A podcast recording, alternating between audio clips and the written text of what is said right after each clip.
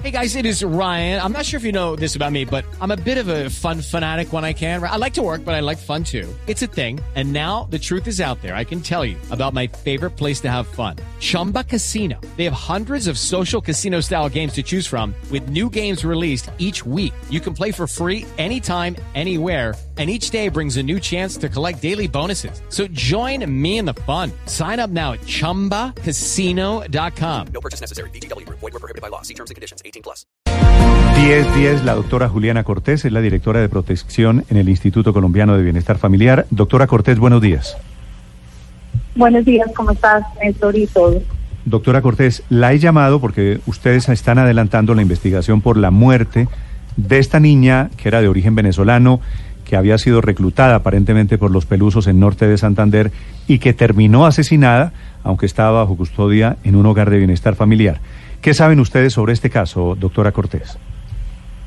Néstor, pues lo primero, eh, desde el ICDF lamentamos profundamente el fallecimiento de la adolescente venezolana, tenía 14 años y efectivamente eh, fue reclutada de manera ilícita por los grupos eh, organizados al margen de la ley.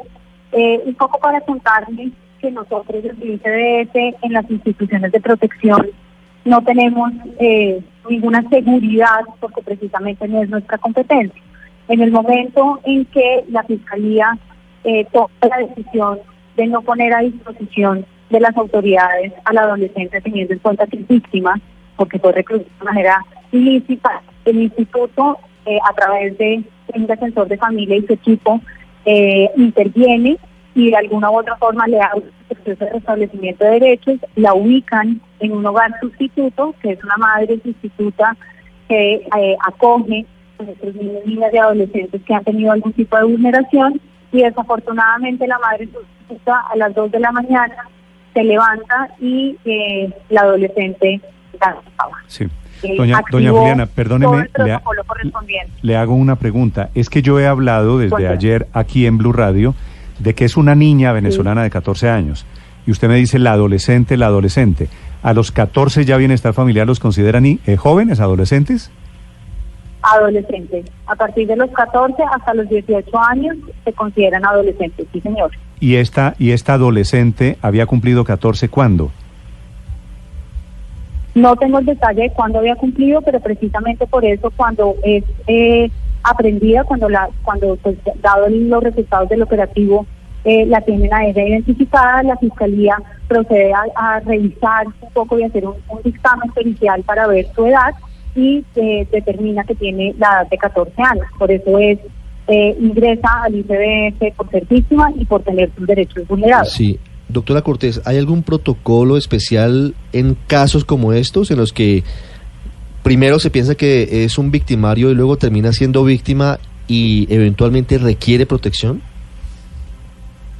En este caso concreto, en este caso en particular, eh, lo que se activó cuando la madre sustituta se da cuenta que eh, la, la- la- la adolescente pues no está en el hogar, llama directamente al centro zonal eh, del ICBS y nosotros activamos todo lo correspondiente a través de la Policía Nacional para que inicie las acciones correspondientes para la Sí. búsqueda, la búsqueda de la de la Claro, en este, en este, cuando se trata de niños desvinculados y cuando se trata de, de- de niños, niñas y adolescentes desvinculados, nosotros tenemos un programa especializado para atender a esta población.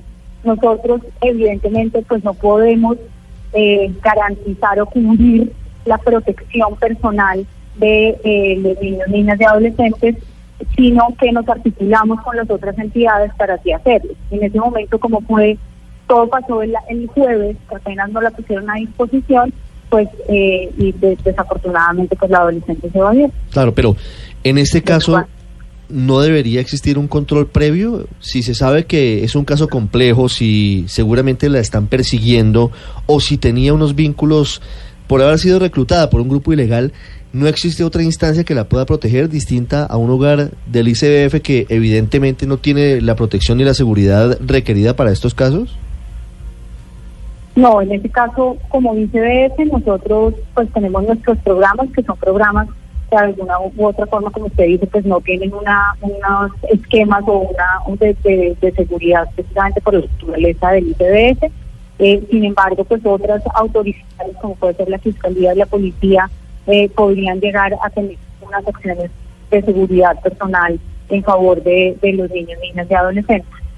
Eh, doctora Cortés, En este caso tocaba requerir, tocaba pues, profundizar un poco sobre este caso en particular porque la, la, la, la adolescente ingresa, la ponen eh, a disposición del ICDF y el ICDF pues inmediatamente actuó y, y, y, bueno, y desafortunadamente pues pasó lo que pasó. doctora Cortés, pero permítame, le insisto, porque es que entonces lo que puede ocurrir es que a muchos menores de edad que reclutan y que entonces eh, terminan en manos del ICBF porque el ejército se los entrega o por otras circunstancias, pueden estar en igual riesgo que el que estaba esta eh, joven de 14 años, esta niña de 14 años.